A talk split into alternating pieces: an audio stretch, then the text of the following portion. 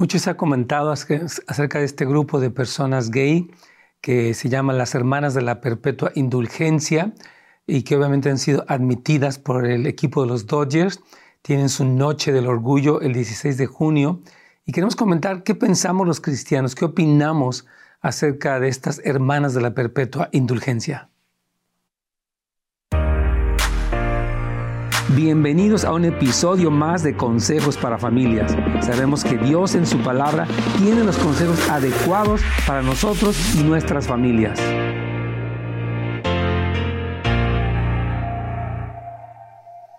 Hola hermanos, ¿cómo están? Bienvenidos a su programa Consejos para Familias. Hoy con este tema que está muy en boga, en mucho que se está hablando en los medios masivos, en las redes sociales acerca de este grupo de drag. Vamos a tener un poquitito de la historia de ellos, dónde surgieron, sus propósitos y nuestra postura cristiana ante todo este fenómeno que nos ha sorprendido tanto de personas eh, con este despliegue de disfraces, maquillajes y en este caso ridiculizando lo que serían las monjas. Así que vamos a este pequeño video de una noticia para que usted se familiarice con lo que estamos hablando el día de hoy.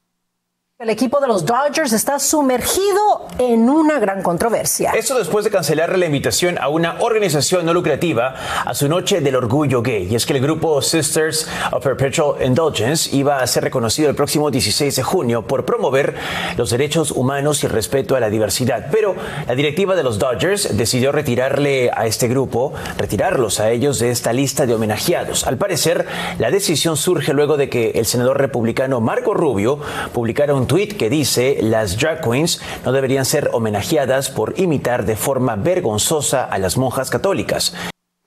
Aquí está un poquito la noticia, es muy interesante, como lo he dicho en otros momentos, cómo la plantean, ¿verdad?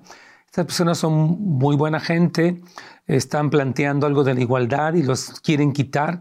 Y por cierto, que esta noticia no está actualizada. De hecho, eh, el, um, el LA Times habló acerca de lo que pasó con ellas. Dice, menos de una semana después de la eliminación de estas hermanas de la perpetua indulgencia, los Dodgers reinvitó a la organización a la Noche del Orgullo Gay en medio de la reacción de, de la comunidad LGBTQ y de grupos de derechos civiles y ellos van a estar nuevamente allí. Los, los Dodgers ofrecen eh, sus más sinceras disculpas, dice aquí el, el reportaje del LA Times, a las hermanas de la perpetua indulgencia y a los miembros de la comunidad LGBT y a sus amigos y familiares. Dijeron los Dodgers en un comunicado, dice, hemos pedido a las hermanas de la perpetua indulgencia que ocupen su lugar en el campo en nuestra décima noche anual del orgullo LGBT entonces sí es, es interesante. ¿Qué pensamos los cristianos? Bueno, voy a dar un poquitito, como les comenté en la introducción, de la reseña histórica, eh, de dónde surgió en el año 1979. Eh, pareciera que unas monjas les dieron a unos gays unos atuendos de monja para que hicieran esta famosa obra que se llama The Sound of Music o eh, este, La novicia rebelde, que fue muy conocida eh, interpretada por Julie Andrews. Andrews. Entonces ellos ah, tomaron estos atuendos y ah, era un grupo pequeño de hombres gays que se vestían como monjas eh, para atraer la atención, pero esto ha ido creciendo, quiero decirles, es increíble que las hermanas, esta orden de las hermanas de la perpetua indulgencia, eh, ha crecido por todo el mundo. Tiene conventos, así le llaman ellos, en Alemania, Australia, Canadá, Estados Unidos, Francia, Reino Unido y Uruguay. Actualmente constituyen una red organizada de órdenes, principalmente se dice que, que estos hombres, entre los que hay mujeres, eh, a hombres eh, homosexuales, bisexuales, se supone que es para luchar contra las causas relacionadas con los derechos homosexuales. Y, y yo creo, hermanos queridos, que, mire, hay una corriente, lo hemos dicho claramente en otros programas, que quiere plantear que tenemos que desechar por completo lo que Dios estableció. En el principio, Dice la palabra del Señor en el libro de Génesis que Dios formó varón y hembra, o sea, hombre y mujer. Esos son los dos sexos, el sexo masculino y el sexo femenino. Y Dios crea al hombre con cualidades masculinas, desde la biología que tiene hasta algunos aspectos de la personalidad propios del varón. Y las cualidades femeninas. Una mujer debe ser femenina en, en, todo lo que ella tiene que ver. De hecho, toda la biología de la mujer, los cromosomas, las células de las mujeres son distintas a los de los hombres porque Dios nos, nos creó así, con esas diferencias. Y todos estos grupos se están tratando, fíjese, al principio, quiero aclararlo, era una protesta, fíjese bien cómo evolucionó, o más bien eh, se degeneró esto, ¿no? Era una protesta porque, los aceptaran. Luego la segunda era una legalización. Luego esto pasó a una, no solamente me legalizas, pero ahora quiero que me celebres.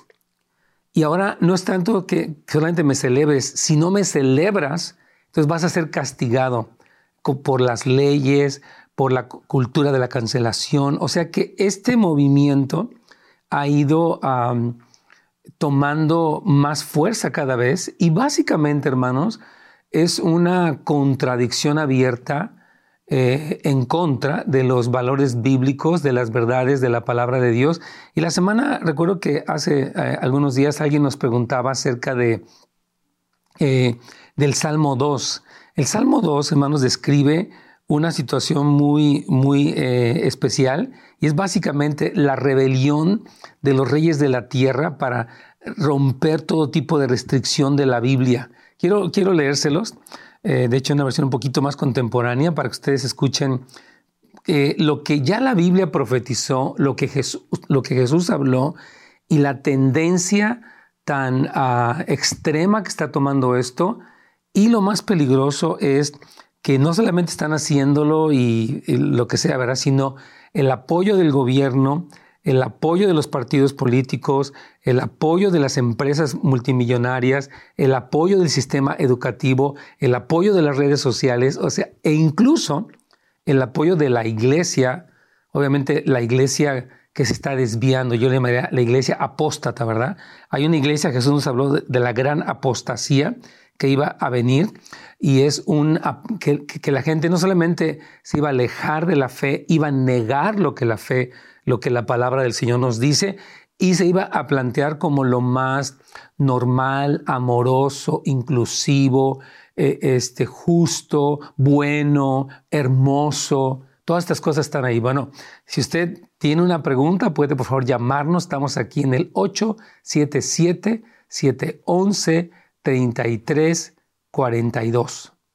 Recuerde, si tiene una pregunta, también puede dejarla en nuestra página, ya sea de YouTube o de Facebook de Pastor Nets Gómez. Repito, en estas dos páginas, YouTube o Facebook de su servidor, Pastor Nets Gómez, usted puede dejarnos la pregunta, así que puede ser anónima, puede dejar su nombre, está bien. Y nuestra meta es responderle con la palabra del Señor y traer este, este mensaje claro, hermanos. Yo creo que más que nunca debe de resonar en los corazones de nosotros como cristianos, de la familia cristiana, los valores, los principios, la identidad, la sexualidad bíblica, para no dejarse arrastrar por grupos que suenan muy justos, humanitarios, misericordiosos, comprensivos, inclusivos, este, como yo decía, bellos, ¿no? Estaba viendo a una de las eh, pastoras luteranas, ordenada, ella es una mujer abiertamente, se llama ella bisexual, quien ha estado al frente de todos estos movimientos también muy fuertes. Y ella dice que, que tú puedes, fíjese bien, qué interesante está viendo esta mañana, ¿verdad? Si tú puedes poner las partes de lo que tú eres, y así como un vitral que se convierte en una figura hermosa, Dios puede tomar las partes de tu vida están quebrantadas para unirlas y entonces hacer de eso algo hermoso. Y suena, fíjese bien, suena muy amoroso, muy, muy tierno, pero es una contradicción abierta contra la escritura, contra lo que Dios estableció, contra lo que Jesucristo dijo, contra lo que los apóstoles hablaron claramente y de lo que el Apocalipsis nos, nos hablaba abiertamente cuando habla en Apocalipsis 17, 18 de la gran ramera. Habla de, la, de Babilonia, la madre de las abominaciones de la tierra. Es bien interesante eh, eh, este término que la Biblia habla. Dice que esta mujer que está vestida de púrpura, que tiene en su copa, eh, en su mano una copa de oro llena de las abominaciones y de las fornicaciones y que dice que ella ha embriagado a las naciones de la tierra. Podemos hoy leer un poco de eso.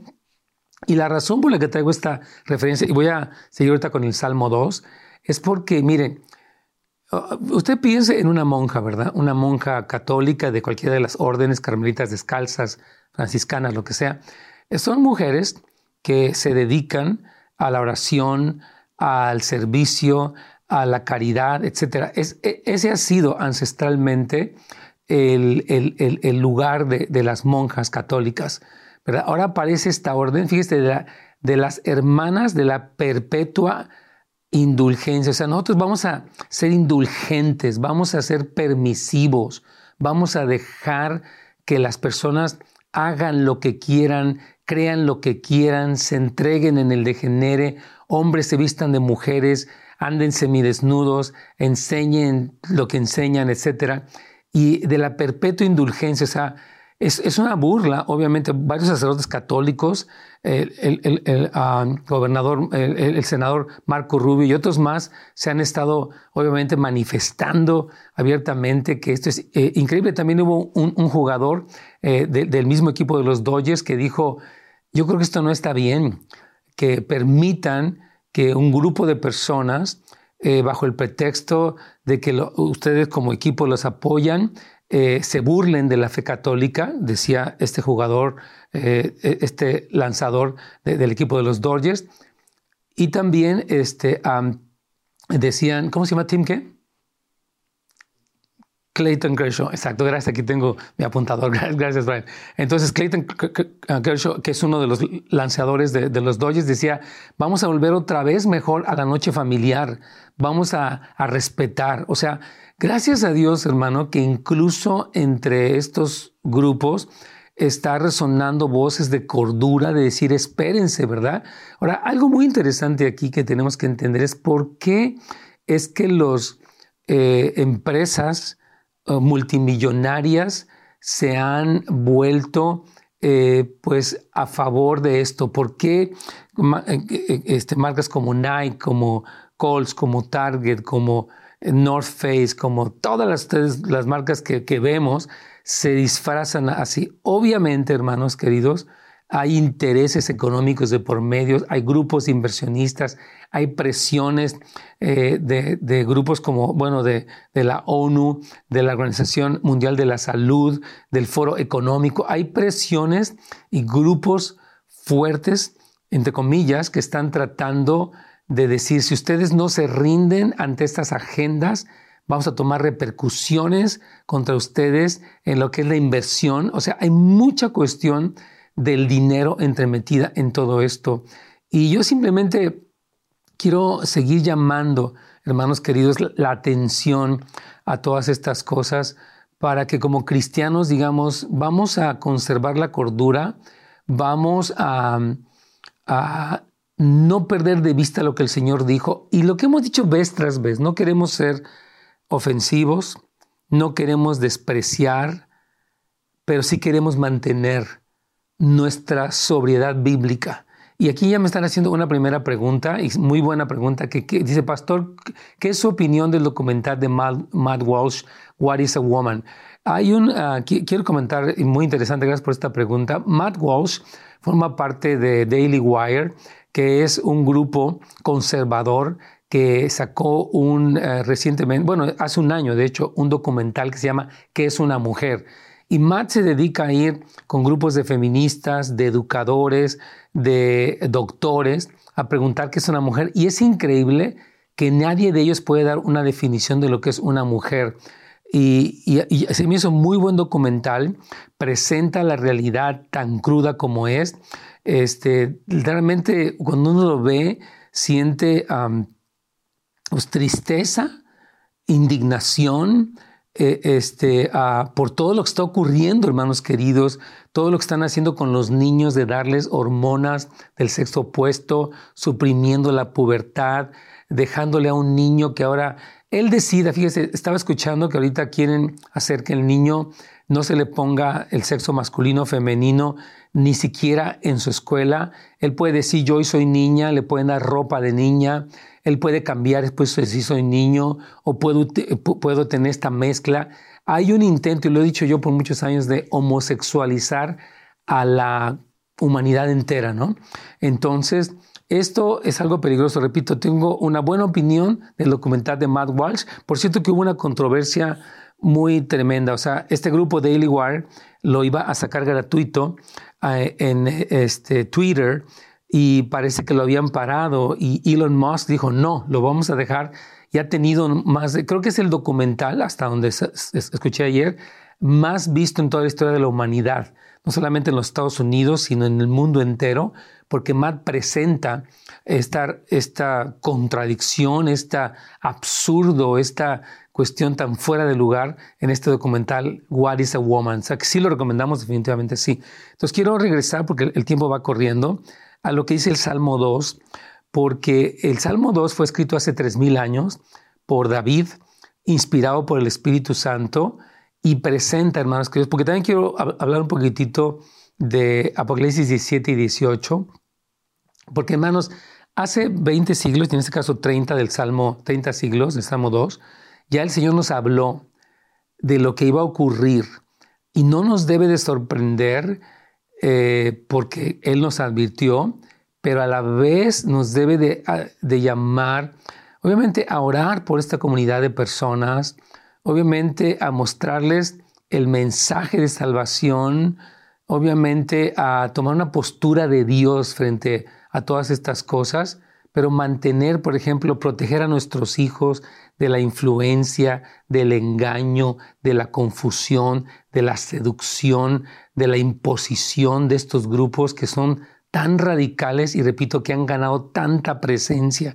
A mí me sorprendía porque estaba escuchando o leyendo aquí en el internet cómo de los directivos de, de, de los Dodgers eh, ellos, ellos, uno de ellos, él es gay, él, personalmente lo es y tiene, obviamente, está dando todo el apoyo a, todas estas cosas, ¿verdad? Porque muchas de estas personas se han colocado en lugares de autoridad en los medios masivos, en la política, en las compañías, en las mega eh, transnacionales, se han colocado encima y han tenido influencia, o sea que han sido muy hábiles para colocarse en estos lugares, como le pasó en el caso de Budweiser, esta mujer eh, comienza una campaña promoviendo a este transexual Dylan Mulvaney y la compañía tuvo pérdidas multimillonarias porque la gente dijo no estamos de acuerdo con esto y no vamos a comprar y hubo esta, eh, esta pérdida, o sea, que el, que el, público dijo, momento, ¿verdad?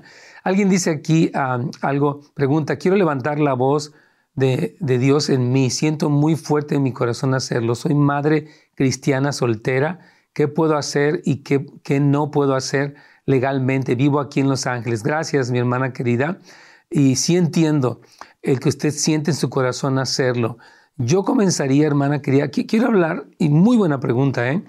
de, fíjese, ella es madre cristiana soltera. O sea, yo empezaría por mí mismo. Escuche bien, mi propia relación con el Señor, mi propia eh, a intimidad con Cristo, mi conocimiento de la palabra. Primero empieza por nosotros.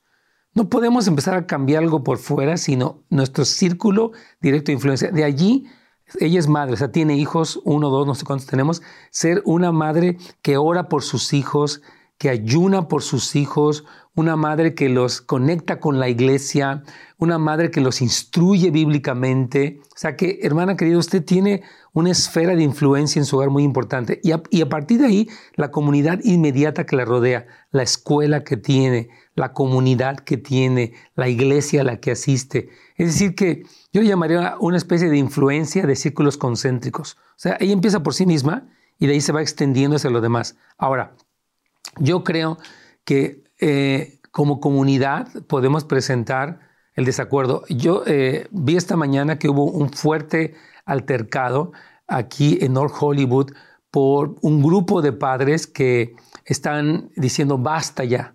Dicen, dejen a nuestros hijos en paz, por favor.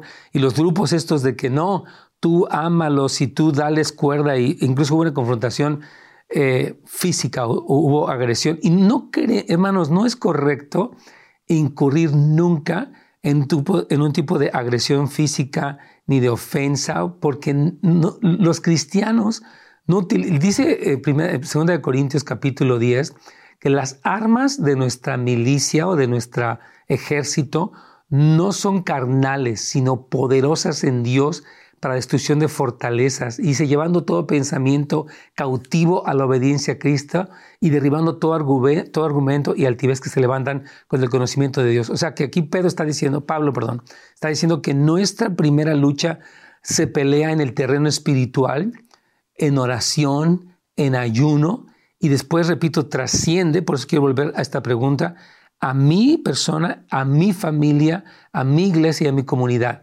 Y cuando surgen cosas así, mire, yo personalmente he podido mandar cartas a muchísimos eh, senadores, eh, concejales, he mandado cartas diciendo no estamos de acuerdo con esta ley, prácticamente diario, eh, a través de diferentes sitios de internet.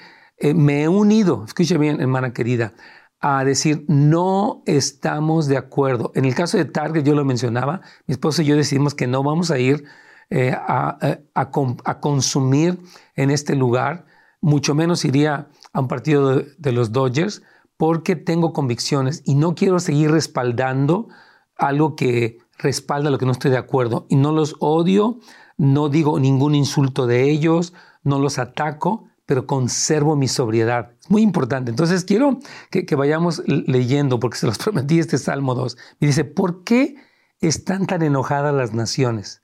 Fíjate, aquí está hablando proféticamente David, el rey David.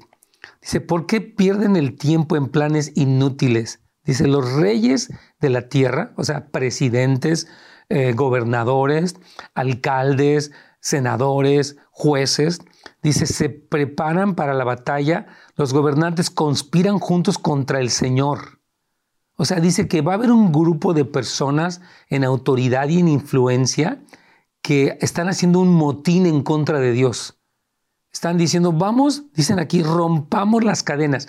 Miren, estas personas ven, eh, según lo, escribe David, las, los mandamientos bíblicos como una restricción. ¿Por qué no me dejas ser libre? ¿Por qué no me dejas hacer lo que yo quiero, quien yo soy, sacar mi verdadera identidad, salir del closet? No, Señor. Tenemos que regresar al Creador, al que trajo el orden, a Dios, al que lo dijo. Entonces, dice que ellos quieren romper y gritan, librémonos de ser esclavos de Dios. No queremos ninguna eh, eh, eh, este, restricción de Dios. Hay una protesta en el mundo en cuanto a eso. Dice aquí una persona, Dodges estará teniendo un Christian Faith and Family de el julio 30, estaré a venir. Es interesante la dualidad de este ah, equipo de béisbol. O sea, puedo tener el 16 de junio, el Día del Orgullo, y darle rienda a todas estas cosas, pero también puedo tener el Día de la Fe Cristiana. Yo personalmente no iría. ¿Por qué no iría? Porque yo no puedo presentarles a mis hijos un sincretismo.